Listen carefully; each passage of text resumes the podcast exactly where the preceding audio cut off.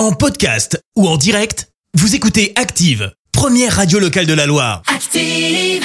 Allez, place à l'info du jour qui fait du bien. Et ce matin, on parle d'un exploit. Eh oui, direction euh, l'Italie où Giuseppe, 99 ans, vient d'obtenir son master en philosophie. Il est ainsi le plus vieil étudiant du pays, mais là où son geste force le respect, c'est que Giuseppe n'a jamais lâché. Et pour cause, le nonagénaire a toujours voulu faire des études, seulement voilà, sa famille n'avait pas les moyens de payer des études et pour cause, il était euh, l'aîné d'une fratrie hein, de cet enfant. Il a donc dû travailler pour subvenir aux besoins de ses proches. Il travaille donc dans la société de chemin de fer nationale où il reste jusqu'à sa retraite 42 ans plus tard. Mais Giuseppe persiste et décide de reprendre ses études une fois à la retraite.